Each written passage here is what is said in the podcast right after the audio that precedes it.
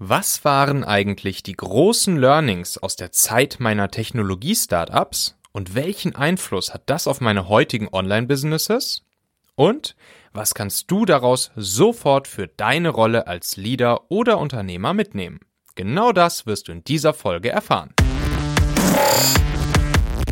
Meine lieben Talente-Hacker, ganz herzlich willkommen hier zu dieser neuen Folge im Talente-Podcast. Ich bin Michael Assauer und hier bekommst du Inspirationen und Erfahrungen direkt aus der Praxis an die Hand, die du sofort für dich selbst nutzen und anwenden kannst.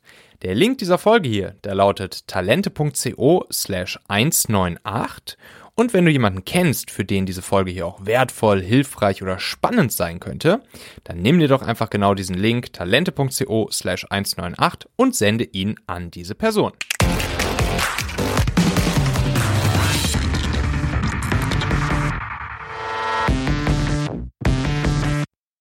Ja, vor ein paar Tagen, da kam mein Interview im Online-Business-Podcast raus. Also da hat der gute Timo Eckhardt mich interviewt zu meiner Story, zu meiner Zeit des Aufbaus meiner Technologie-Startups, Familionet und Onbird, äh, wie dann der Shift kam, ähm, nachdem wir von Daimler aufgekauft wurden, wie meine Zeit dann in diesem Konzernumfeld war und dann auch, wie ich meine neuen Online-Businesses, nämlich Talente und Talentmagnet, daraus gegründet habe.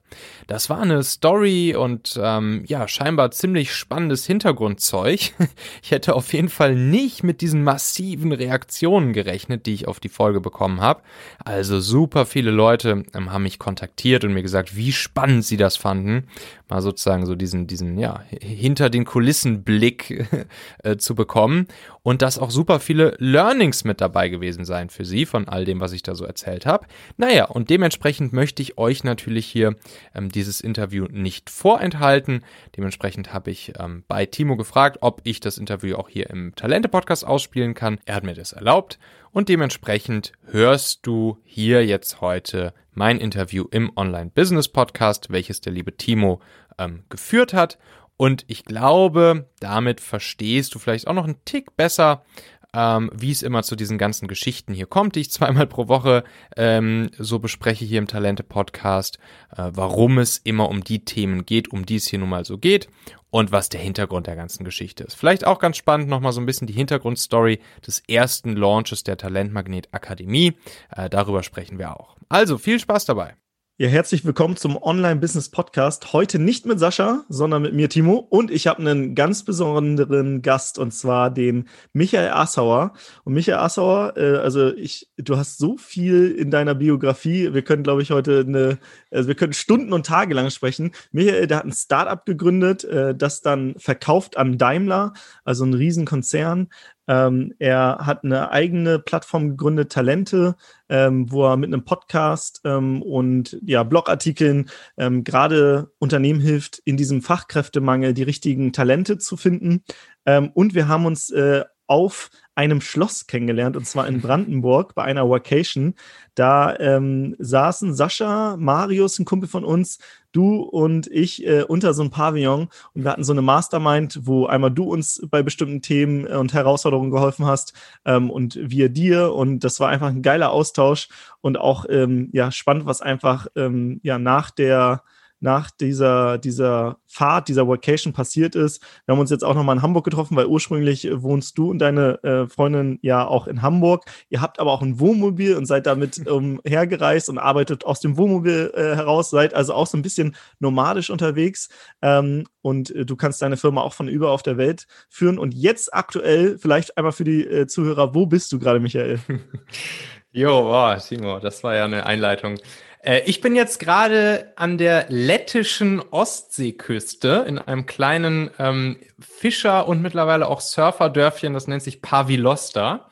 Ähm, ja, Pavilosta, Lettland, äh, ein kleines bisschen vor den, vor den ganzen Masken-Zombies in der Großstadt fliehen. jetzt quasi auf dem, auf dem Land und wahrscheinlich ist es da ganz ruhig und idyllisch. Ihr habt da, glaube ich, ein Haus, ne? Genau, so ein kleines, eigentlich ein Sommerhäuschen, aber jetzt macht sich das auch während der Corona-Zeit im, im Herbst und im Winter ganz gut mit, mit Sauna und Kaminofen. Ja. Das, klingt auf jeden Fall äh, mega, mega entspannt. Habe ich bei deiner Vorstellung irgendwas vergessen? Also, wie gesagt, du, du hast ja in den letzten Jahren einiges durch irgendwie. Äh, wie alt bist du eigentlich, Michael? Oh, das ist eine sehr gute Frage. Äh, ich bin 87er Baujahr, also 33. Ja, 33 also, bin ich. Ich glaube, ja, ungefähr wie Sascha. Ich glaube, Sascha wird jetzt nächstes Jahr 33. Ah ja, siehst du? Im selben Alter, ja. Ja, krass. Also erzähl mal, wie, ähm, wie ging das los ähm, mit dem Startup? Also hm. ähm, da müssen wir wahrscheinlich so ein bisschen zurück in, in, der, in, der, in die letzten Jahre eintauchen. Ja, genau. Also mein, meine erste eigene Firma habe ich gegründet 2011, 2012 rum, also jetzt so acht, neun Jahre her.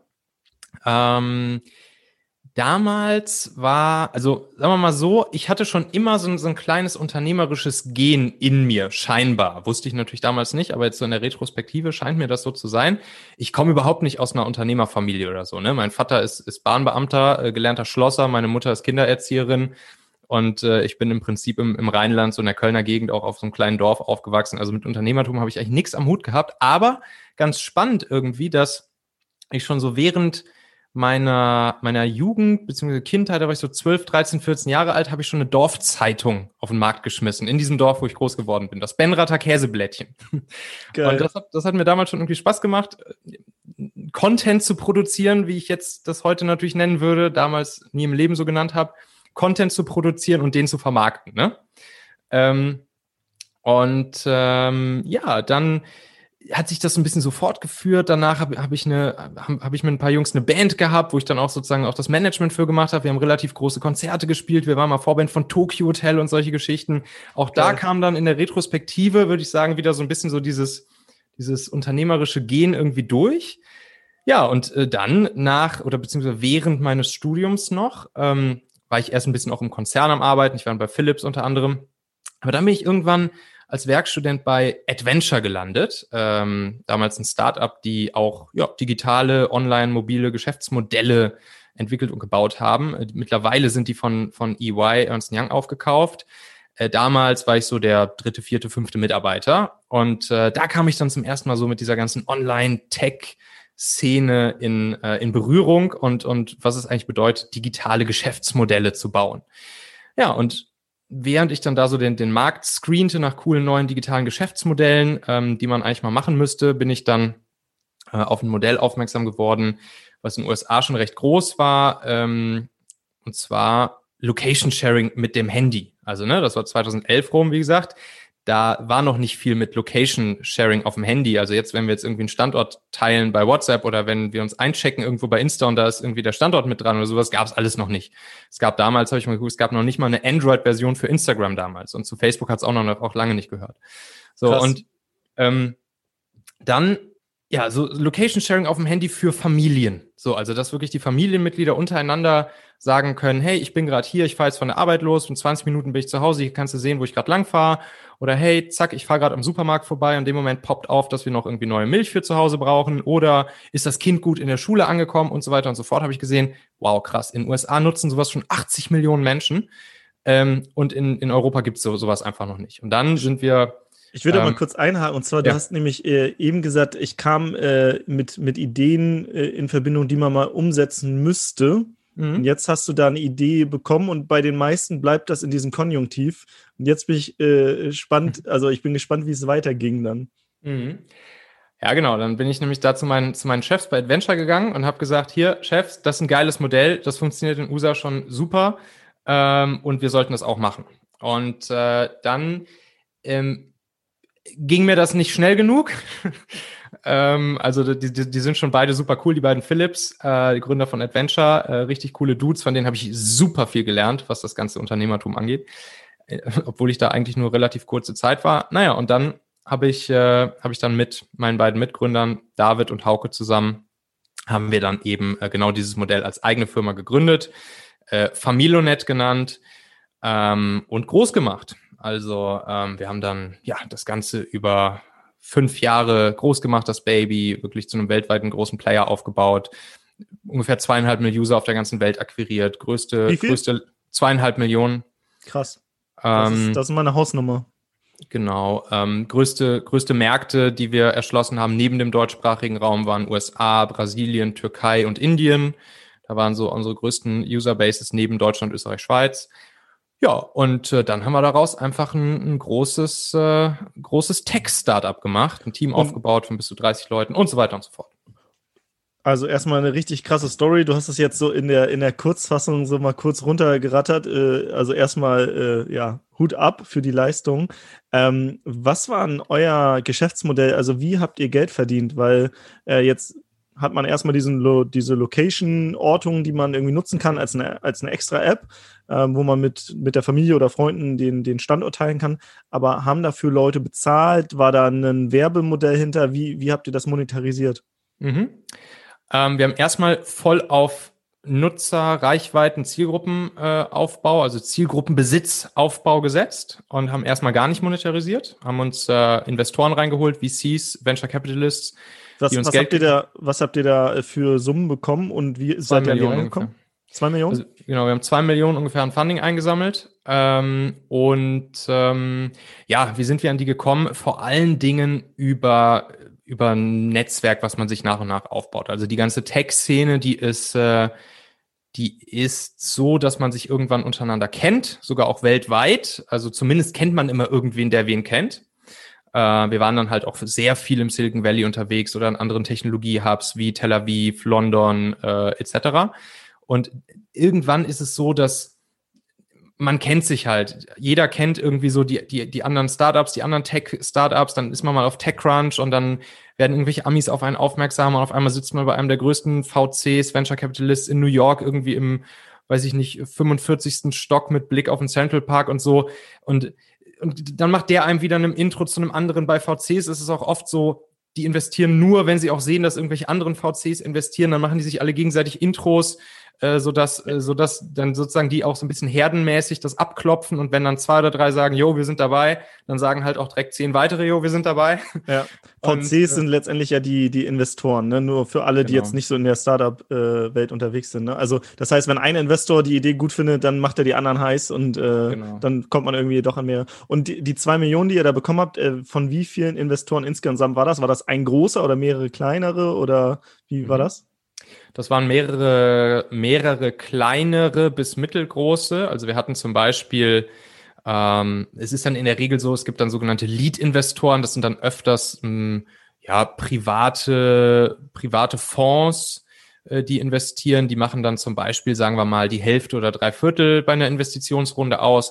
Und dann gibt's oft noch kleinere Investoren, die sich dann mit dranhängen, Business Angels oder wie in unserem Fall, wir hatten dann so ein Konglomerat aus verschiedenen Zeitungsverlagen, die dann noch bei uns investiert äh, haben. Und äh, dann, ja, am Ende hatten wir schon, man nennt das dann Cap Table, also eine Gesellschafterliste, wo schon, glaube ich, am Ende so irgendwas zwischen 10 bis 15 Gesellschafter drin standen, was auch gar nicht immer gut ist. Also, ne, wenn man ein Startup gründen will, äh, sollte versuchen, so, man sagt in der, in der Tech-Szene, sagt man immer, keep your cap table clean, ähm, weil je mehr Gesellschafter da drin hängen, desto ätzender wird's halt auch nicht nur dann noch weitere Gesellschafter reinzuholen, sondern auch äh, später mal den Laden zu verkaufen weil ein Käufer sich dann natürlich mit potenziell irgendwie, was weiß ich, 10, 15 Gesellschaften auseinandersetzen muss. Deshalb gibt es dann auch so ein Modell, dass man Gesellschafter poolen kann in bestimmten Vehikeln. Ähm, und das ist immer ein kleiner Tipp schon mal sozusagen, das ist, äh, das ist immer besser. Je weniger Gesellschafter im Cap-Table auftauchen, desto besser. Ja. Dann habt ihr ja irgendwann äh, das Ganze verkauft an Daimler, ne? Also ich weiß gar nicht, ob zu 100 Prozent oder zum Teil, wie war das da? Mhm. Wir, ähm, genau, also da vielleicht nochmal kurz zum Hintergrund, ne, das, was, was, was wir jetzt gerade hier besprochen haben, diese Familionet-App zum, zum Locaten äh, von Familienmitgliedern untereinander. Äh, das ist ja ein komplettes B2C-Produkt, ne? Sprich, der, der Kunde am Ende, und da übrigens auch nochmal deine Frage von vorhin, Monetarisierung, ähm, wir haben dann irgendwann ein Freemium-Modell eingeführt, sprich, ne, wie man es halt von vielen Apps kennt, äh, Grundversion der App for free und dann für weitere Features äh, kannst du eine Subscription kaufen.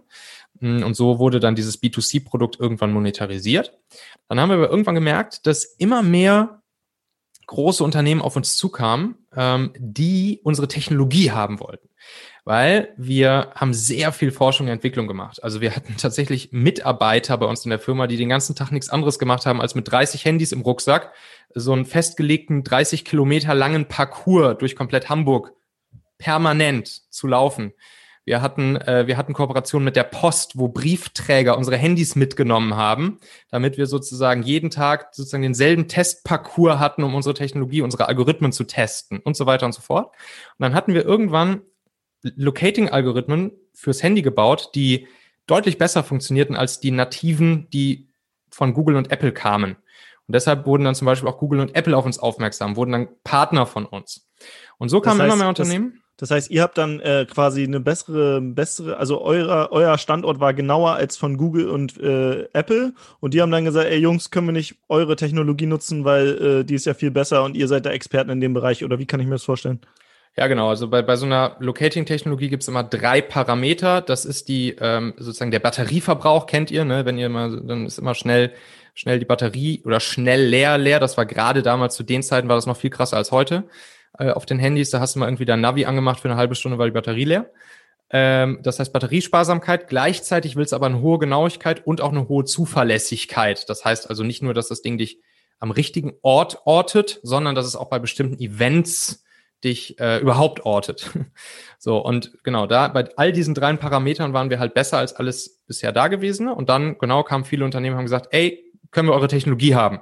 Wir haben immer gesagt, nö, ist nicht unser Fokus, hier ein B2B-Technologie-Lizenzprodukt äh, draus zu machen, sondern wir konzentrieren uns halt darauf, unsere eigene Technologie für unser Produkt, die B2C Familionet App, zu äh, nutzen. Irgendwann kamen wir dann auf den Trichter zu sagen, hey, neues B2B-Business-Modell aufmachen, äh, lass uns doch diese Technologie nehmen und sie auch als Lizenzprodukt B2B-mäßig anderen App-Developern zur Verfügung stellen. Also letztendlich als so eine White-Label-Lösung, dass äh, die ihren, ihr Logo drauf machen können und das als ihr Produkt weiterverkaufen, aber ihr verdient an den Lizenzen dann Geld. Genau, und dann eben auch in anderen Use Cases, also zum Beispiel äh, Pizza Delivery. Äh, ne, was du kennst, bestellst eine Pizza, siehst du genau, wo derjenige gerade lang fährt ähm, oder hier Parcel Services. Äh, wo ist mein Paket? Wann ist der Paketbote die Spedition bei mir? Äh, LKW-Tracking für Speditionen und so weiter und so fort. Und das waren alles Use Cases, wo andere unsere Technologie genutzt haben für ihre Produkte.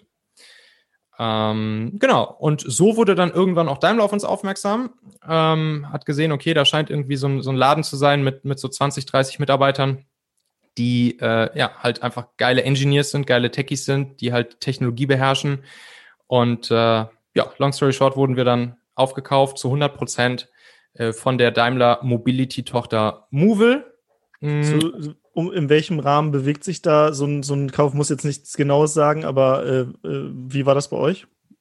Kaufpreis meinst du? Ja. Ein paar Millionen. Okay. Nice. Genau. Ähm, und ja, dann wurden wir ähm, von der Mobility-Tochter Movil, also eine hundertprozentige Daimler-Tochter, äh, wurden wir aufgekauft, wurden dann sozusagen in das äh, Team integriert, was es da schon gab.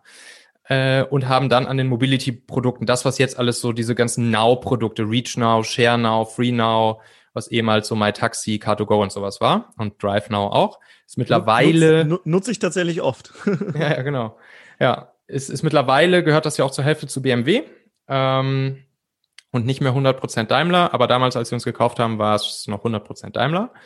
Ja, und äh, da haben wir dann äh, mit dem gesamten Team sozusagen ein paar Jährchen verbracht, weil in der Regel ist es dann auch so, wenn, wenn eine große Firma dich kauft, dann äh, wirst du auch verpflichtet, für ein paar Jahre da zu bleiben, weil natürlich kaufen sie nicht nur die Technologie und dein Produkt, sondern natürlich auch die, die Köpfe bei der ganzen Geschichte mit.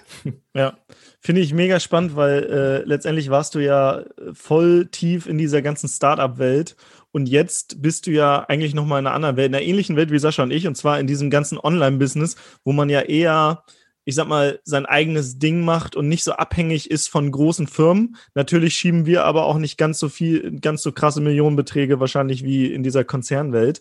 Ähm, aber warum bist du da irgendwann rausgegangen oder, oder warum jetzt machst du ja letztendlich eine Content-Plattform, wo es, äh, wo du gerade äh, ja Unternehmen dabei hilfst, äh, gute Fachkräfte zu finden. Hast einen Podcast, der richtig geil dazu ist, äh, Talente, der Talente-Podcast. Dann hast du die Plattform, ich glaube, talente.co, ähm, wo man da an geile Ressourcen bekommt in, in dieser Zeit des Fachkräftemangels, wo mhm. äh, viele Unternehmen sagen, wir finden keine geilen äh, Mitarbeiter mehr. Wie kam dieser Wechsel? Weil das ist äh, mhm. irgendwie jetzt nochmal, da muss ja irgendwas dazwischen passiert sein. Ja, ja. Ja, das ist, das ist unglaublich spannend. Also, ähm, bevor ich hier in diese ganze, in diese ganze Online-Marketing-Szene reingekommen bin, da wo, wo ihr halt schon viele Jahre unterwegs seid, äh, und und ich ja jetzt erst so, sagen wir mal, seit vielleicht zwei Jahren äh, mich wirklich tiefergehender mit, mit diesen ganzen Online-Marketing-Hacks auseinandersetze. Ähm, und ich dachte halt davor, ja, du machst jetzt seit zehn Jahren was mit Online-Geschäftsmodellen, wirst dieses Internet-Ding ja einigermaßen verstanden haben und, und so Mobile-Marketing, ja, das habe ich verstanden, aber was ich jetzt in den letzten zwei Jahren gelernt habe, äh, was es eben in, in dieser ganzen Online-Marketing-Welt noch an, an krassen Sachen gibt, wenn ich die damals schon gewusst hätte, als wir unsere Familionet-App vermarktet haben, äh, dann wäre das Ding noch mal viel krasser durch die Decke geschossen. Und deshalb, ich finde es halt super spannend, dass ich jetzt mal, ich, ich kenne praktisch die, die Tech-Szene, und jetzt kenne ich auch noch die Online-Marketing-Szene. Und das, und das Spannende ist eigentlich, dass das für mich die, irgendwie die nächste Evolutionsstufe ist. Zumindest jetzt für mich persönlich, weil was die, was die Online-Marketing-Szene ja macht, ist eigentlich die ganzen Tech-Produkte, die die Techies halt bauen, die sozusagen so zu nutzen, äh, daraus wieder ganz neue Businesses, ganz neue Modelle, irgendwelche neuesten Methoden, Tricks, Hacks anzuwenden, äh, um damit wiederum neue Businesses zu bauen. Hast du ein so Beispiel? Also ja. ein, ein Beispiel für irgendwas? Ah ja, ganz billig einfach. So, ich wäre halt früher wäre ich der Typ gewesen, der halt ein ein, E-Mail, ähm, ein, ein E-Mail hier äh, CRM baut, also ein Mailchimp halt baut. So, da, ich wäre halt, ich, ich bin halt Produktnerd, ne? Ich, ich wäre halt derjenige gewesen, der sich dieses Ding ausdenkt, der, äh, der guckt, okay, wie bauen wir so ein Ding jetzt von der UI, von der UX her, äh, UI und UX, äh, User Experience und äh, User Interface, also im mhm. Prinzip also was soll das Ding können? Was sind dann so die, die klassischen User Stories? Also im Prinzip die Anforderungen an so ein Produkt. Was will der Endnutzer halt machen können? Wie bauen wir das da ein? Was sind die Funktionen? Wie programmieren wir das? Wie shippen wir das? Was ist der ganze technische Unterbau? Ja, und also der, der Online-Marketer? Der ganze Nerd-Kram und der Online-Marketer ja. sagt, gib mir die vorhandenen Dinge, ich baue ich bau genau. aus Komponenten mir ein eigenes Unternehmen zusammen äh, ja. und sucht sich eigentlich nur noch so die fertigen Lösungen ne, und ver verknüpft genau. die. Genau, der Online-Marketer geht hin und nimmt einfach diese Dinger, die der Techie da gebaut hat und, und ja, wie du sagst, verknüpft sie und baut daraus ein neues Business. Und das, das hast du, hast du damals äh, oder, oder hast du mal das Buch ähm, Kopfschlick Kapital äh, von Günther Feiting gelesen? Nee, habe ich noch nicht gelesen. Steht auf der To-Read-Liste, habe ich aber noch nicht gelesen. Ja, das, äh, das ist eigentlich auch für alle, die jetzt gerade zuhören, äh, ein geiles Buch, ähm, weil der sagt auch, dass, ähm, dass man in der heutigen Zeit so geil ein Unternehmen aufbauen kann, ohne hohes Risiko, weil du dir alle Komponenten so zusammenbauen kannst. Ne? Der hat das, äh, der hat Tee verkauft ähm, und der hat dann einfach gesagt, ja, okay, ähm, aber ich muss ja selbst nicht die Logistik übernehmen und ich muss selbst nicht den Support übernehmen und hat alles so an bestimmte Firmen outgesourced und sich ein, mhm. äh, eine Firma aufgebaut, hat geguckt, dass das funktioniert und erst später hat dann die hat er dann die Komponenten in das eigene Unternehmen mhm. wieder eingekauft. Aber mhm. um das so eine Idee schnell zu testen, kann man halt so risikolos einfach in verschiedenen Komponenten dass sich alles so wie so ein Baukastensystem zusammenbauen. Ja, ja, ja, ja. Auf jeden Fall. Und, und was dann halt natürlich auch geil ist, ist, ist diese ganze psychologische Komponente, die da mit drin steckt. Wie gesagt, ich war schon immer jemand, der halt gerne schreibt und, und ne, dass das Online-Business-Game, das Online-Marketing-Game gewinnt halt auch der, der am besten einfach schreiben kann. Und da geht's eben nicht um, um schöne Prosa-Texte, sondern geht's halt darum, so zu schreiben, dass, dass wir Menschen halt mit unseren Worten zu Taten motivieren und so weiter und so fort. Und ja, das, das finde ich halt einfach geil, das, das liegt mir halt irgendwie und deshalb habe ich jetzt halt krass Bock drauf gehabt, mich äh, mit der ganzen Online-Marketing-Szene mehr auseinanderzusetzen und mit den ganzen Methodiken dahinter. Ähm, und ja, das hat dann auch ganz gut gepasst natürlich dazu, dass ich mein, meine Talente-Plattform gebaut habe. Ist ein Online-Magazin, ist ein Podcast, habe ich ein Buch rausgebracht und so weiter und so fort. Und daran habe ich das dann natürlich alles schön, äh, schön lernen und aufsetzen können, sozusagen ja. äh, hands-on einmal äh, meine Online-Marketing-Ausbildung noch da oben drauf gesetzt. Ja, und ich behaupte mal, dass du äh, dir so ein bisschen jetzt einen Lifestyle kreiert hast, den du vielleicht vorher nicht hattest, weil äh, bei Daimler warst du halt äh, irgendwann, als, als ihr dann aufgekauft äh, wurdet, ja wieder angestellt mhm. und äh, wahrscheinlich auch äh, in, dem, in dem Headquarter da dann vor Ort. Und jetzt ist es so, du kannst halt aus dem Wohnmobil arbeiten, hast da gutes Internet dabei, äh, du kannst jetzt in Lettland in deinem Haus äh, arbeiten, während irgendwie äh, alle anderen irgendwie langweilig entweder in die Firma gehen müssen oder gerade im Homeoffice sind aufgrund von Corona. Ähm, was ja auch schon so ein paar Vorzüge hat, ne? Also diese, diese Freiheit, die man dann, dieses, also das Online-Business, für mich ist Online-Business auch Zeit. So, das Online-Business gibt einem Zeit äh, und Freiheit letztendlich. Mhm. Ja, also das Spannende ist ja, dass, dass viele jetzt in der ganzen ne, hier Nomaden Online Online äh, Business, Digital Online Marketing Szene, dass ich da ja öfters dann auch die Stimmen höre, so hey, ja, das ist irgendwie jetzt ganz cool seit ein paar Jahren alleine mit dem Laptop auf dem Schoß am Strand vor mich hinzudaddeln, aber eigentlich habe ich auch mal wieder Bock, richtig mit einem Team in einem echten Office in einer echten Firma zu sitzen. Äh, und, äh, und, und eigentlich würde ich gerne das jetzt auch nochmal machen.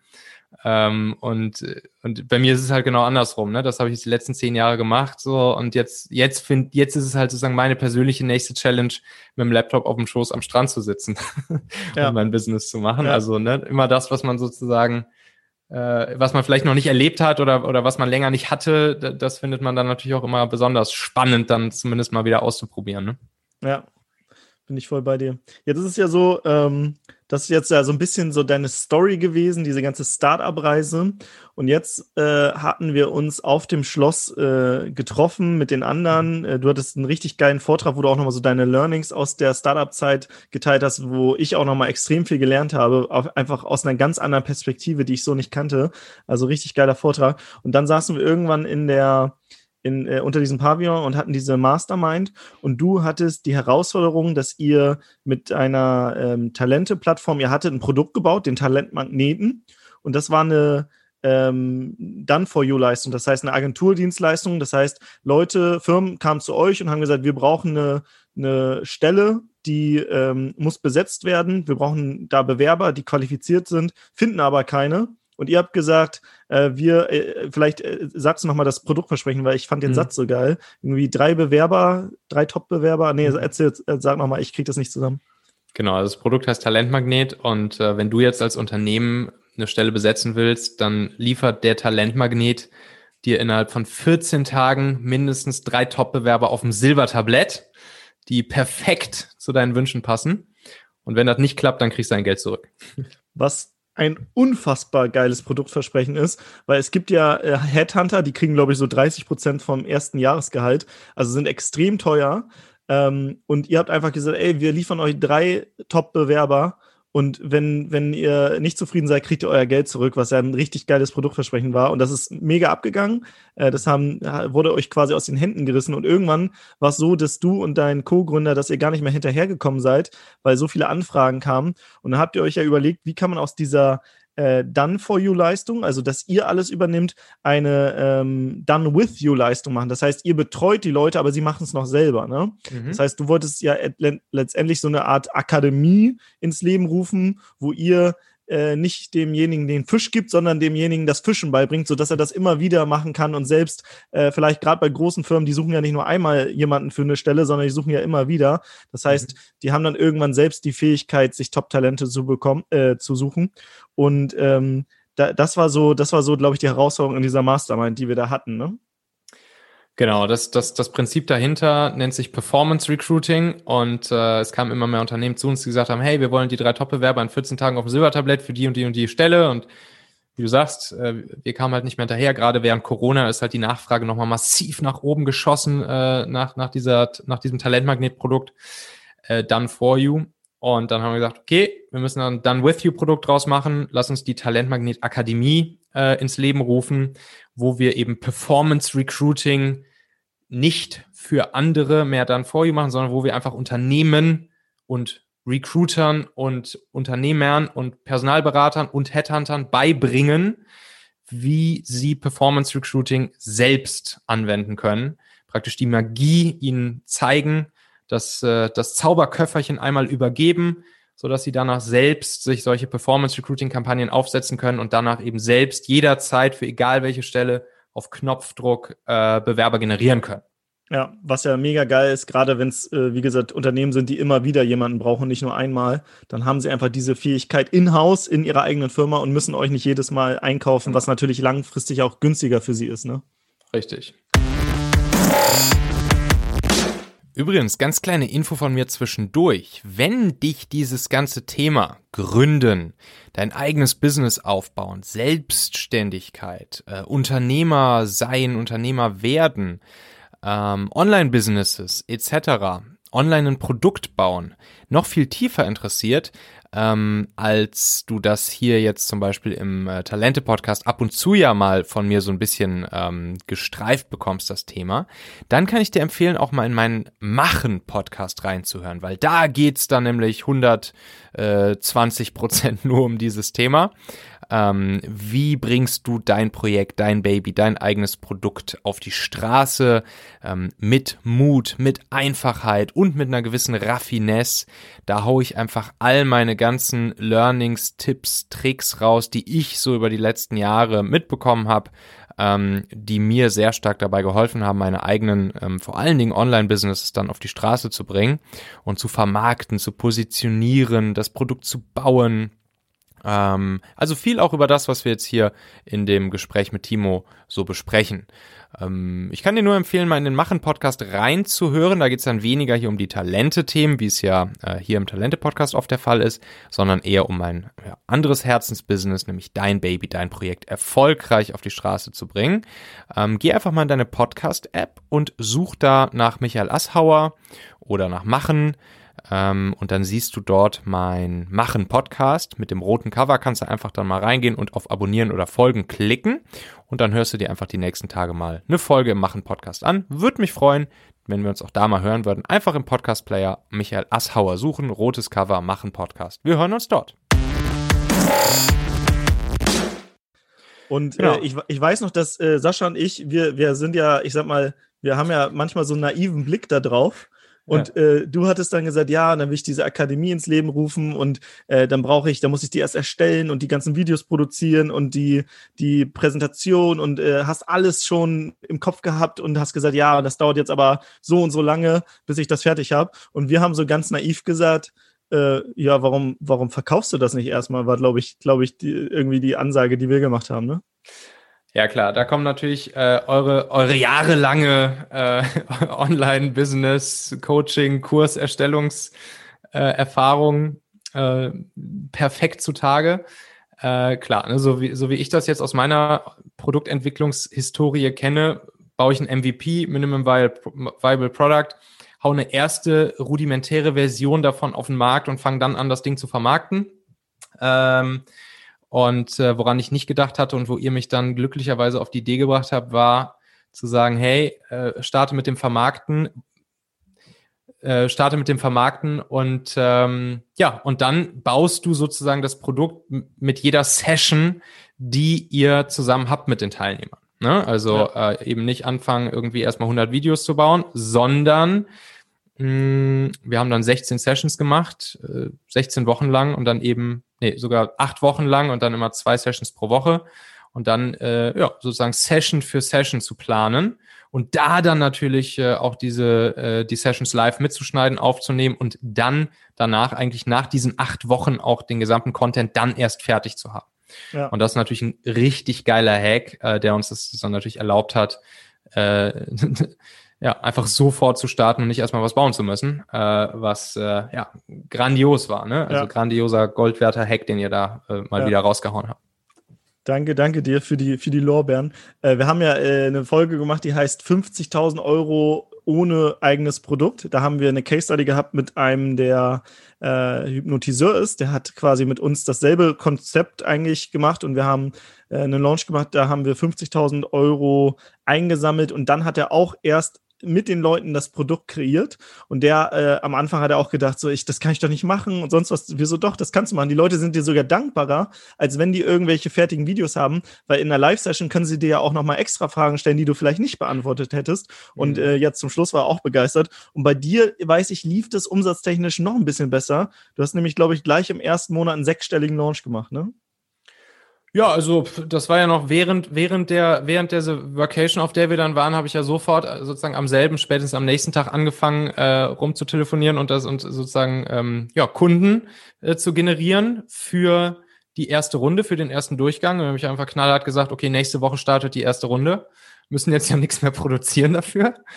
Ähm, und dann äh, ja, sind es 13 Teilnehmer bei der ersten Runde direkt geworden die dann jeweils ähm, 8.700 Euro gezahlt haben, genau. Mhm. Das ist meine Hausnummer. Also das heißt, du hast äh, gesagt, in einer Woche geht's los und in dieser Woche hast du äh, über 100.000 Euro, also 106.000 Euro oder so äh, eingesammelt in einer Woche quasi. Genau, ja, ganz genau. 13 Teilnehmer, A87, yes. Geil.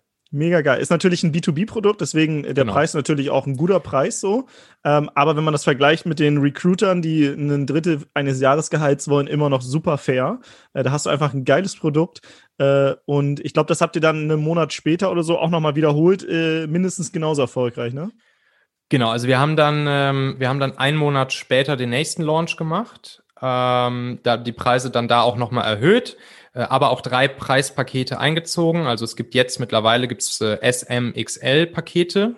Ähm, und äh, ja, jetzt sozusagen, also der, der Preis ist vergleichsweise noch günstig, ne? Wie, wie du schon sagst, das ist halt ein B2B-Produkt, ähm, wo, wenn ein Unternehmen diese Magie gelernt hat, wenn es einmal bei uns acht Wochen in der Talentmagnet-Akademie war, dann können die sich danach, können die sich Headhunter einsparen. Die können sich äh, LinkedIn Xing-Lizenzen fürs Active Sourcing einsparen. Die können sich in Deedmonster Stepstone das, das, das Schalten von teuren Anzeigen dort sparen. Die können sich jegliche andere, die können sich sogar Mitarbeiter im Recruiting sparen. Also es ist ein kompletter No-Brainer, dieses Investment für Unternehmen. Ähm, und deshalb, ne, das ist jetzt immer noch so ein bisschen, also wir machen das jetzt seit, äh, wann waren wir da im Sommer? Das heißt jetzt so seit drei, vier Monaten oder so gibt's jetzt die, die Talentmagnet-Akademie. Und äh, wir werden jetzt auch gegen Ende des Jahres 2020 die Preise nochmal massiv anheben. Äh, aber jetzt war es natürlich super so mit, mit unseren ersten, äh, mit unseren ersten Kunden, mit den ersten Teilnehmern äh, dafür zu sorgen, dass, äh, ja, dass das Produkt jetzt dann auch wirklich richtig rund wird. Nach diesen ersten 16 Sessions konnten wir dann für den nächsten Launch auch das Produkt dann auch so machen, wie ich es initial halt gedacht hatte, nämlich schon, äh, schon die ganzen Kapitel und Module und so fertig machen. Ja, und mittlerweile ist es halt ein super geiles Online-Coaching-Produkt geworden. Also es ist halt wirklich, ja, ja und, äh, und es ist halt geil, ihr habt jetzt erstmal zu dem Preis gestartet, habt da Leute reinbekommen, jetzt habt ihr Testimonials, äh, und wie verkauft man am besten, ne? Also oder wie überzeugt ja. man jemanden am besten über einen Zeugen? Ähm, und ich habe auch in Berlin auf einer äh, Konferenz nochmal einen äh, getroffen, der heißt tatsächlich genauso wie du und der hat euer Produkt gekauft und war mega happy. Also mhm. der äh, quasi über Umwege habe ich den kennengelernt und der fand das mega geil. Der ist, glaube ich, Recruiter, der Michael. Mhm. Vielleicht kennst du ihn äh, noch. Ja. So, ich weiß jetzt nicht, wie viele mittlerweile bei euch drin sind, aber genau, Michael. Natürlich. Und der hat auf jeden Fall nur positiv davon berichtet. Und das finde ich halt so geil, weil viele denken, ich kann doch nichts verkaufen, was noch gar nicht existiert. Und äh, weil, weil ähm, weil sie denken, sie würden dann jemanden abzocken oder so. Das ist mhm. dieser, dieser Gedanke, glaube ich, der aufkommt. Ähm, aber eigentlich ist es halt viel, viel geiler für die Kunden, weil du halt viel enger dran bist am Anfang und du ja. richtig nochmal fragst, hat das da, deine, hat das alles beantwortet? Sind deine Fragen beantwortet? Gibt es noch irgendwas, was für, für dich unklar ist? Wollen wir nochmal irgendwo tiefer reingehen? Und du bist halt so nah am Kunden dran, wie wahrscheinlich sonst nicht. Und äh, dadurch, das danken dir auch die Kunden. Dann gibt es geile Testimonials und die sorgen nat natürlich dafür, dass du in den äh, folgenden Programmen wieder mehr Leute bekommst. Ne? Genau, und du baust halt, wenn du dann den, den, den, den Content sozusagen einmal standardisiert baust nach dem ersten äh, Durchlauf, ähm, da baust du dann natürlich auch den Content viel näher, so wie deine Kunden ihn wirklich brauchen, weil du ja in den, bei uns ja zum Beispiel 16 Sessions davor gelernt hast, okay, ich hätte jetzt den Content hier so vermittelt, aber da kam noch diese, diese, diese und diese Frage nachher auf äh, weil dieses oder jenes vielleicht noch nicht klar genug war oder ich diesen Part Content einfach vergessen habe oder ihn gar nicht mit reingenommen hätte. Und, äh, und so baust du dann natürlich danach deshalb das Produkt nochmal viel qualitativ hochwertiger und genauso, wie die Leute es halt brauchen. Also es ist halt wirklich eine, eine Win-Win-Win-Situation. Ja. Ähm, ja, und dass du da, dass du da dann was verkaufst, was, was es noch nicht gibt, da würde ich mir jetzt auch keinen Kopf drum machen. Also ähm, du weißt ja, dass du es lieferst. So, also du, du, du zockst ja keinen ab, ähm, sondern du weißt, hey, so ich verkaufe das jetzt hier und dann sitzen wir da ab nächste Woche zweimal die Woche eine Stunde und machen halt geile Live-Sessions, wo es richtig geilen Content, wo ich dann geilen ja. Content vermittel. Ich meine, äh, ja. Sorry. Äh, auch aus Kundensicht, wenn mich einer fragen würde, ähm, Timo, willst du äh, einen Videokurs von mir kaufen? Oder einen Kurs, wo wir uns jede Woche einmal ja. treffen und äh, ich mache die gleichen Inhalte und du kannst mir zusätzlich noch deine Fragen stellen, würde ich immer sagen, natürlich nehme ich das, wo, wo ich ja. auch noch Fragen stellen kann, weil irgendeinen Videokurs mir anschauen, ja klar, kann ich machen, aber das Commitment ist natürlich ein ganz anderer, wenn, wenn jede Woche auch nachgefragt wird, hast du das umgesetzt? Hast du es mhm. wirklich gemacht und so weiter? Und deswegen ähm, einfach ein geiles Produkt. Ähm, und dass man irgendwann bestimmte Inhalte per Video standardisiert, ist dann äh, völlig klar. Und trotzdem ist so eine Live-Komponente immer noch mega wertvoll, meiner Meinung nach. Ja. Ja, die machen wir auch weiter. Ne? Also wir haben weiterhin einmal die Woche dann ja auch unseren, unseren Live-Call mit allen Teilnehmern, äh, wo dann ja auch weiter Fragen gestellt werden äh, können. Und äh, ja, und dann hier so, so Teilnehmer wie Michael zum Beispiel, den du, den du kennengelernt hast, der, der hat sich dadurch jetzt auch ein richtig geiles Business aufgebaut. Ne? Also er äh, ist jetzt Performance Recruiting Experte, weil er das gelernt hat bei uns und er, er geht jetzt im Prinzip mit einem ähnlichen Versprechen raus wie wir, wie wir damals. Ne? Er sagt, glaube ich, 21 Tage drei Top-Bewerber auf dem Silbertablett. Ähm, und damit gewinnt er jetzt auch halt Kunden und macht jetzt ähm, Performance Recruiting als Done for You, aber schön als Productized Service standardisiertes Produkt, eben nicht jetzt als Zeit gegen Geld Dienstleistung, sondern auch wieder schön Pakete verkaufen, standardisierte mhm. Pakete verkaufen. Und damit baut er sich jetzt halt auch ein geiles Business auf. Und, und sowas, ja. das finde ich natürlich geil. Das macht mich natürlich stolz, dass ich dann ihm und seiner Mitgründerin halt was mitgeben konnte, wo er jetzt halt sich ein richtig cooles Business mit aufbauen kann. Ja. Wie ist denn das? Habt ihr Angst, dass ihr ähm, euch die eigene Konkurrenz heranzüchtet? Nee, also ähm, da, ich glaube eher, dass wir uns da gemeinsam einen Markt schaffen. Ähm, also ne, das, das ganze Thema Performance Recruiting, das, das kommt, das kommt gerade, weil ähm, Unternehmen merken, dass sie auf, äh, auf skalierbarere, ähm, predictable ähm, Recruiting-Methoden setzen müssen. Mm, das führt leider auch dazu, dass viele Personalberater, Headhunter jetzt gerade durch Corona irgendwie 70, 80 Prozent Umsatzeinbrüche haben, während halt all die, wie so ein Michael oder wie wir oder wie alle anderen, die jetzt äh, so langsam anfangen, Performance Recruiting zu machen, die können sich halt gar nicht mehr retten vor Anfragen, äh, weil halt immer mehr Unternehmen in die Richtung shiften. Aber es ist vergleichsweise immer noch so ein winziger Teil vom gesamten Markt. Ähm, wenn man sich mal den gesamten Headhunting-Personalberatermarkt anguckt, das sind, das sind zig Milliarden, die da jedes Jahr über den Tisch wandern. Und wenn, so ein Performance-Recruiting-Markt, der ist vielleicht gerade mal ein paar Millionen groß.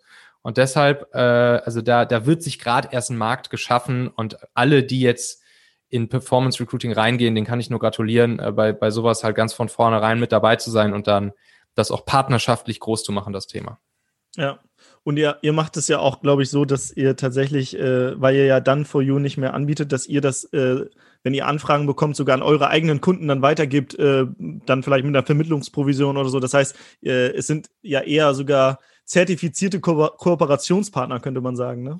Ja, also bei, bei denen weiß ich jetzt zum Beispiel, Michael ist genau so ein Fall. Ähm, bei ihm weiß ich, er hat das nach unserem System gelernt ich weiß, dass das funktioniert. Ich weiß, dass ich dann auch guten Gewissens ihn weiterempfehlen kann.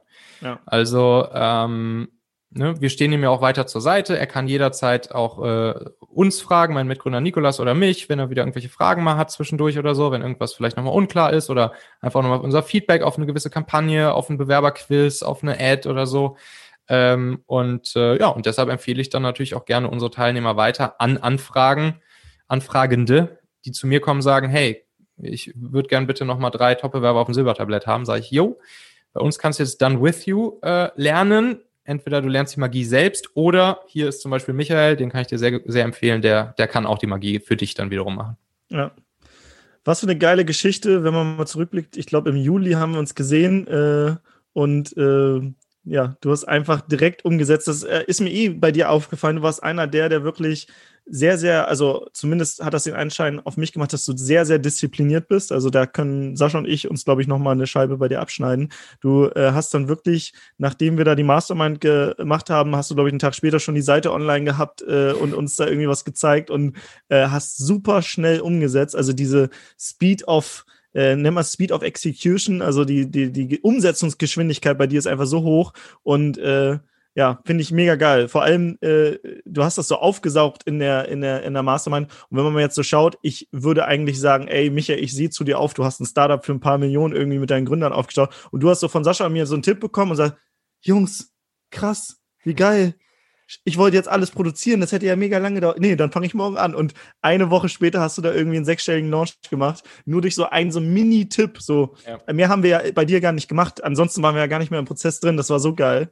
Die, ähm, diese kleinen Mini-Inspirationen, diese kleinen Mini-Tipps, das sind halt oftmals die wertvollsten. Ne? Die, die besten Businesses sind halt die simplen Businesses.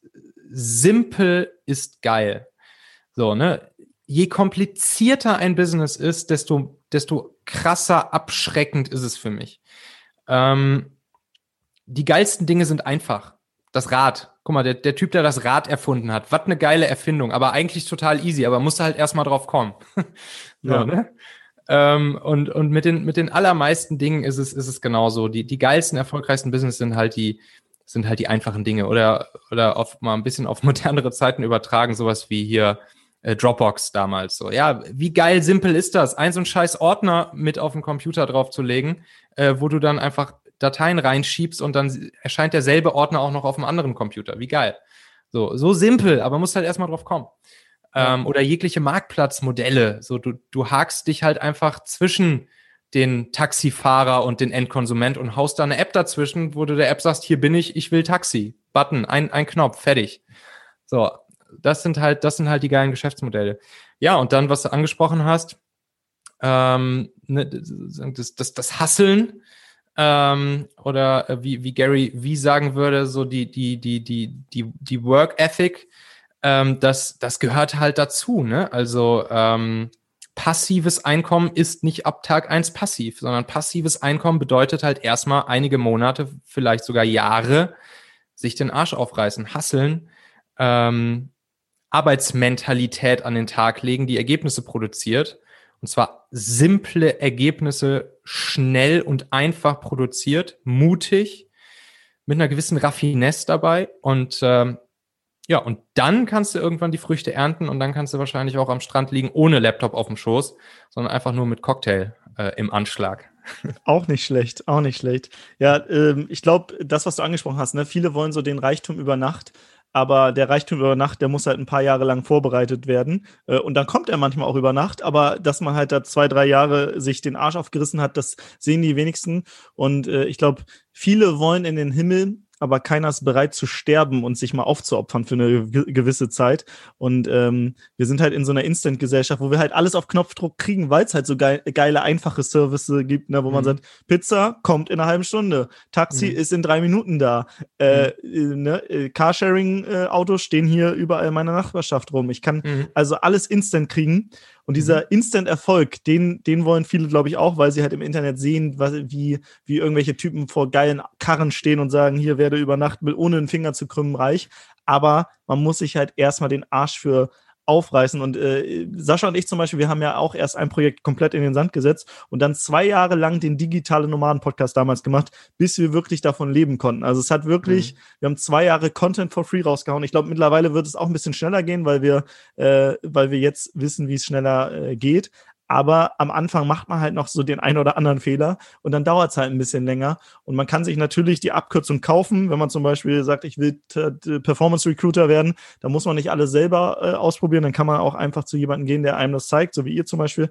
Aber äh, ja, dieser Instant-Erfolg, der, der kommt bei den meisten nicht sofort, sondern äh, der muss halt vorbereitet werden. Ja, aber das, das gehört auch mit dazu, ne? Also wirklich so Surf-First-Gedanken. Und ich glaube, das ist gar nicht so verkehrt, dass ihr zwei Jahre lang erstmal for free nur geilen Content rausgehauen habt. Ähm, habe ich ja jetzt mit meiner Talente-Plattform ähnlich gemacht. Ich habe eigentlich auch, ja, sagen wir mal, anderthalb Jahre erstmal einfach immer nur Content, geilen Content for free rausgehauen. Und dann kommt halt irgendwann so langsam aber sicher das Erntedankfest, ne? Ähm, du baust dir halt erstmal Zielgruppenbesitz auf, wenn du das Content Game spielst. Du kannst natürlich auch von Tag eins an äh, auf Knopfdruck Reichweite dir einkaufen über Performance. Ähm, allerdings so in diesen ganzen Businesses, wo sich hier so die, die, ich sag mal, die Online-Marketing-Szene so bewegt, glaube ich immer noch, dass der, dass der Key ist, sich erstmal Zielgruppenbesitz über wertvollen, hilfreichen, inspirierenden spannenden Content aufzubauen. Das ist das nachhaltigere Reichweitenmodell. inspirierender, spannender, hilfreicher Content, Zielgruppenbesitz aufbauen und dann langsam aber sicher das Vertrauen, was du dir aufgebaut hast, die Reichweite, den Zielgruppenbesitz, den du dir aufgebaut hast, den dann zu nutzen, um erstens zu verstehen, was sind die tiefer gehenden Probleme von dieser Zielgruppe und dann zu sagen, okay, geil, da entwickle ich jetzt ein Produkt für, ähm, um dieses Bedürfnis, diesen, diesen Wunsch oder dieses Problem zu lösen ja. äh, und damit dann Geld zu verdienen. Ja. Wir haben auch die Produkte, die bei uns entstanden sind, sind eigentlich erst dann entstanden, als wir mit den Leuten uns unterhalten haben, als wir stundenlang mit ihnen telefoniert haben, als wir ähm, quasi Nachrichten bekommen haben, was die Herausforderungen und Probleme sind. Und dann haben wir zum Beispiel gemerkt, oh, die Menschen, die wollen sich alle selbstständig machen, haben aber keine Gleichgesinnte, die sie unterstützen. Dann mhm. haben wir eine, eine, die Klassenfahrt ins Leben gerufen damals, wo wir äh, mit Gleichgesinnten für eine Woche auf eine Insel gegangen sind und uns unterstützt haben und ausgetauscht und Workshops gemacht haben, so wie auf dem Schloss äh, ähnlich. Ähm, mhm. Also so einfach dieser Austausch. Und da ist dann manchmal der eine Satz, der bei den anderen irgendwie was verändert. Ähm, und man kann einfach ja zusammen gemeinsam wachsen.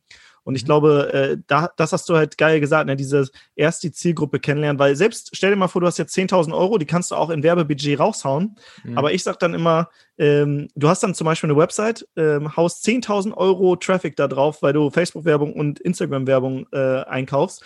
Ja, und dann äh, weißt du aber nicht, wie man eine gute äh, Werbung schaltet. Du weißt nicht, wie man den Text richtig ähm, schreibt, sodass die Leute auch klicken. Das heißt, du hast 10.000 Euro da reingesteckt und zum Schluss kauft niemand oder mhm. wenige und dann hast du Geld verbrannt. Das heißt, du musst erst deine Zielgruppe kennenlernen, damit du die Voice of Customer, also die Kunden, die Kundenstimme kennst, damit mhm. du diejenigen auch da abholen kannst, wo sie gerade sind. Ansonsten ist es so ein Ratespiel und das wäre so, als wenn du den, den Traffic-Wasserhahn aufdrehst, aber darunter ist gar kein Eimer oder kein Gefäß, wo das Wasser reinfließen kann. Oder noch schlimmer, es ist ein Eimer, der durchlöchert ist, wo das Wasser direkt wieder rausfließt. Und ich mhm. glaube, das machen viele falsch, die denken, sie könnten jetzt mit Werbe, Werbung ähm, jetzt sofort irgendwie sich Kunden erkaufen. Mhm. Da fehlt halt diese Beziehung, da fehlt die, die Kunden, die Stimme, die du dir, die du schon x tausendmal gehört hast, weil dann hast du einen Eimer, der keine Löcher mehr hat, dann hast du die ganzen Löcher geflickt und dann, wenn das funktioniert und von, und da alleine schon Regenwasser drin bleibt, dann kannst du irgendwann den Wasserhahn aufdrehen, damit der Eimer noch schneller voll wird. Ja. Aber das, die, die Reihenfolge ist halt meistens äh, so rum und nicht, nicht, nicht, dass man mal eben kurz, oh, ich habe hier irgendwie Geld auf der äh, auf der Bank, ich äh, pump das mal in Facebook-Werbung und das verzehnf verzehnfacht sich einfach mhm. automatisch. Ne? Mhm. Da, wo das wo das schneller funktioniert mit, ähm, ich mache von Anfang an, wenn ich jetzt hier gerade mein Digital-Business baue, mache ich von Anfang an äh, Performance-Marketing und kaufe mir sozusagen von Tag eins die Reichweite ausschließlich ein. Das ist, wenn du dein Modell so oder so ähnlich vorher schon offline gemacht hast. Mhm. Also äh, das ist jetzt vielleicht auch spannend für, wenn Leute zuhören, die ne, jetzt der zweite Lockdown steht an. Wir nehmen das jetzt hier gerade Ende Oktober auf. Der zweite Lock Lockdown steht irgendwie wahrscheinlich vor der Tür. So, und es gibt jetzt viele, viele stationäre Unternehmer, die jetzt wieder überlegen, fuck, wie soll ich denn das jetzt, wie soll ich denn jetzt noch einen zweiten Lock Lockdown überleben? Ähm, und, ähm, und da, an der Stelle, da würde ich jetzt ganz tief reingehen und mal überlegen, wie kann ich das, was ich jetzt hier gerade tue, selbst wenn ich eine Dienstleistung mache, die eigentlich auf den ersten Blick erstmal nur offline funktioniert, der Friseur, der Bäcker, sonst irgendwas. Und ich würde behaupten, selbst da kann man online äh, sich Dinge überlegen, wo man zum Beispiel seine, seine Expertise, ähm, Informationen, die man hat, äh, was auch immer, da muss man dann halt sozusagen Businessmodell für Businessmodell mal reingehen und mal gucken, aber da bei solchen Dingen kann es halt sein, äh, kann es sinnvoll sein, von Tag eins an auf, äh, auf sozusagen die Reichweite sich schneller zu generieren durch Performance-Marketing. Äh, ja. ja. Und, ähm, und das nur noch mal so fürs Hinterköpfchen. Aber grundsätzlich bei allen anderen Dingen, wo es um, um solche Dinge wie Beratung, Coaching, Trainings etc. geht, surf first. Surf first. Ja. Wir haben bei uns im Mentoring einen äh, Gastronom aus Dresden gehabt, äh, der ist jetzt schon durch. Mhm. Und äh, der hat auch gesagt, ey, während äh, dem ersten Lockdown ist mir, äh, Lockdown ist mir klar geworden, krass, ähm, ich, ich brauche irgendwie noch ein zusätzliches Geschäftsmodell, weil wir werden da noch ein bisschen was von haben. Ne? Und jetzt steht der zweite vor der Tür. Und was der gemacht hat, der hat äh, ähm, ne, also der interessiert sich mega für Wein, der hat einen Weincafé. Mhm. Und ich habe ihm gesagt, ey, äh, ich habe mal gegoogelt, es gibt so Weinabos. Mhm. Es gibt Leute, die wollen einfach jeden Monat ähm, einen schönen Wein nach Hause geschickt bekommen. Aber was da irgendwie noch fehlt, ist so diese persönliche Note, dass man vielleicht noch ein Video mitgeschickt bekommt und äh, wo der Wein einem vorgestellt wird. Und der hat gesagt, ey, was für eine geile Idee und hat das dann umgesetzt und hat auch die ersten Kunden jetzt schon gewonnen und auch Kooperationen jetzt so mit so Küchenstudios, ähm, die dann auch so ein Weinabo mal mitverschenken mhm. an ihre Kunden für ein, zwei Monate, um dann auch wieder äh, Leute aufmerksam zu machen. Und das ist einfach ein geiles Modell, weil Wein ist ja erstmal physisch und mhm. trotzdem zu überlegen, wie kann ich daraus ein äh, Abo-Modell oder eine Mitgliedschaft oder irgendwas machen, was ich auch online vermarkten kann. Mhm. Ähm, und das wird wahrscheinlich auch nicht, das wird auch nicht von heute auf morgen super laufen. Aber mhm. jetzt ist ja die Zeit, wo man sich Gedanken machen kann, wie kann ich mir jetzt ein zweites Standbein aufbauen, falls das eine mal wegbricht mal wieder. Ähm, mhm. Weil safe is the new risky. Also die, die scheinbar sicheren Geschäftsmodelle, die funktionieren jetzt teilweise nicht mehr. Mhm. Und das ist riskant, wenn man nur noch auf eine Sache setzt. So deswegen ein, zwei Bälle in der Luft haben, ist gar nicht so verkehrt, glaube ich. Finde ich geil, was, was er da macht mit, ähm, mit, mit seinem Weinabo. Und jetzt stell dir noch mal vor, jetzt stell dir mal vor, ein Unternehmer, ein Unternehmer-Gastronom, der jetzt sozusagen den ersten Lockdown miterlebt hat und gesagt hat, scheiße, was war das denn für ein Kack? Okay, zum Glück kann ich den Laden jetzt wieder aufmachen. Äh, aber, ne, dass so eine zweite Welle irgendwie gegen Herbst, Winter droht, das, äh, das haben wir jetzt auch schon im März und April gehört, dass da sozusagen im Sommer tendenziell die Zahlen einmal kurz runtergehen und dann wieder hoch.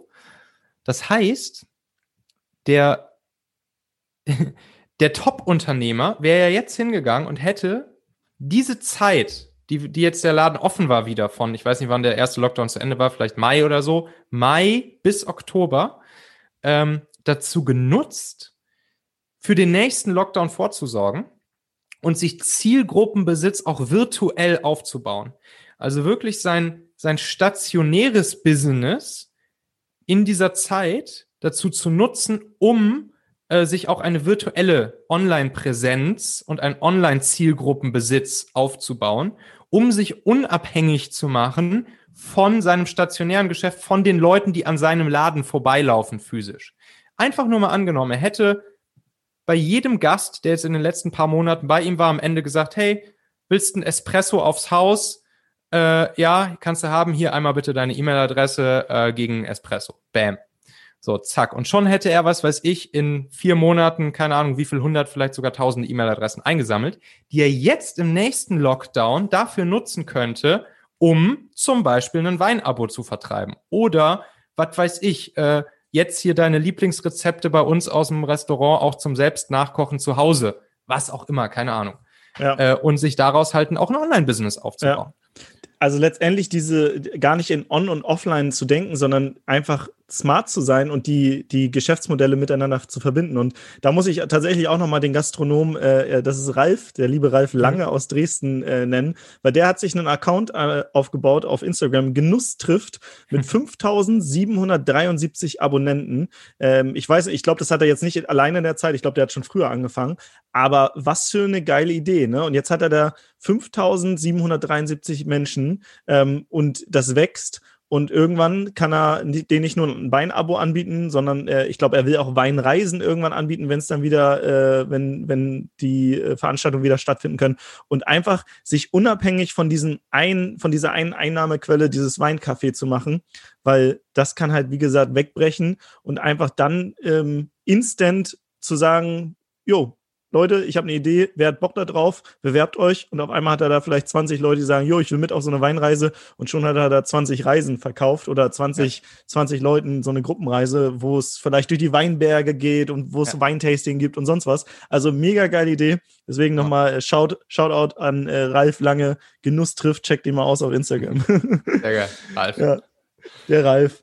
Ähm, ja, wo waren wir stehen geblieben? Ach so, du, ähm, eine Sache, äh, die, da will ich nochmal Danke sagen, und zwar, du bist ja auch dieses Jahr als Experte beim Freiheitspaket dabei mhm. und äh, mit einem Kurs, wo es um das Thema Ziele finden und erreichen geht. Vielleicht nochmal so der, der eine Hack da draus, den man jetzt mitnehmen kann. Äh, wer da tiefer reintauchen will, das Freiheitspaket kommt am 12. Dezember für eine Woche ungefähr raus, äh, wo man das für 1 Euro testen kann. Da könnt ihr auch in den Kurs von Michael reinschauen, euch den reinziehen. Aber ähm, Ziele erreichen, oder Ziele finden und erreichen. Ähm, was lernt man bei dir im Kurs? Weil ich weiß, äh, du bist da der Experte, wenn man allein in den letzten Jahren schaut, was du da alles gerissen hast. Also mega, mega, ja, Hut ab, Hut ab, meinen virtuellen Hut ab äh, davor, Michael.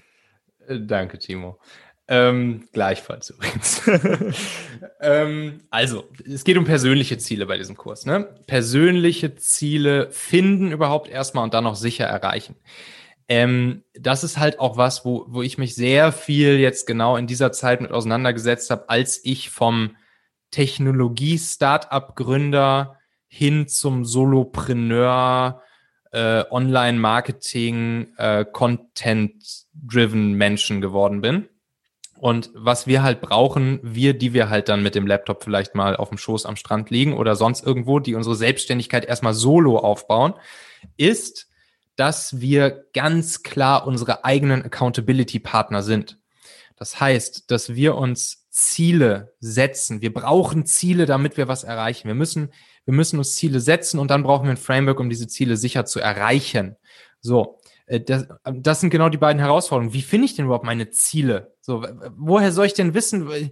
Keine Ahnung so, ne? Und dann eben, okay, wenn ich sie dann gefunden habe, ja, okay, aber wie erreiche ich sie denn jetzt auch? Und so, da habe ich mich einfach sehr viel beschäftigt mit verschiedenen Systemen, die es gibt.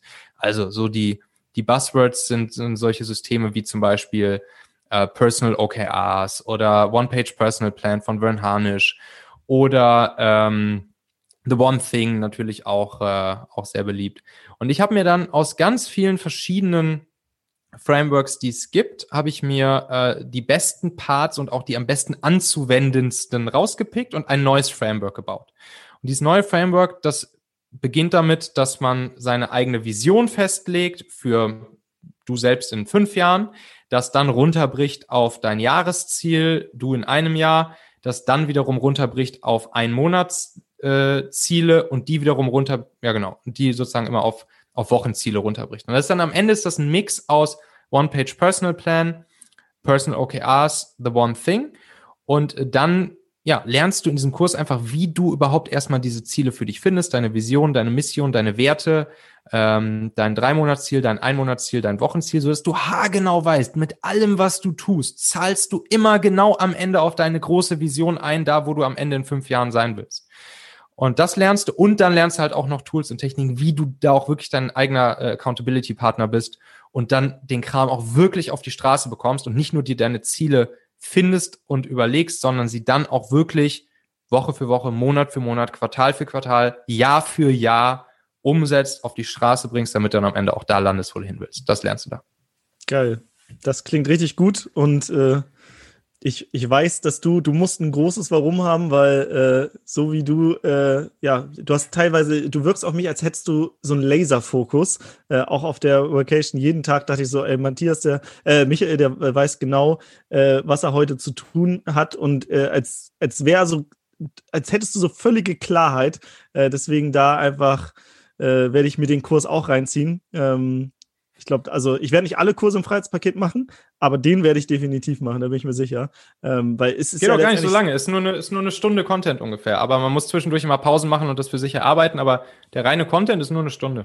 Das heißt, äh, wie lange braucht man ungefähr, wenn man auch die Übung macht und so weiter in Summe? Was meinst ich du? Ich würde sagen, drei, drei, vier, drei, vier Stunden. Geil. Ja, ich, ich liebe ja auch kurze Online-Kurse, die äh, einfach die Dinge auf den Punkt bringen. Wir haben ja auch in, bei uns in der Firma so ein, äh, das nennt sich dann KZP, komm zum Punkt. Mhm. Red nicht um den heißen Brei. Deswegen äh, geil, geil. Ich freue mich auf den Kurs und ähm, ja, wenn du willst, kannst du jetzt zum Schluss noch irgendwie äh, der Community äh, eine Message mitgeben oder ich gebe dir auf jeden Fall nochmal das Wort und dann äh, machen wir gleich bei dir eine Podcast-Folge. Ich freue mich schon. Äh, wer die hören will, einfach mal in den Talente-Podcast reinhören. Genau. Hört mal einen Talente-Podcast rein. Und ich würde hier vor allen Dingen der Zielgruppe hier von diesem Podcast auch mal meinen Machen-Podcast ans Herz legen. Ähm, beim Talente-Podcast geht es halt viel um die Themen Mitarbeiter führen, finden, binden. Aber beim Machen-Podcast geht es genau um all diese ganzen Themen, die wir jetzt hier auch so besprochen haben. Äh, auch dann nochmal viel tiefer gehender, auch mal in einzelne dieser Themen tiefer rein.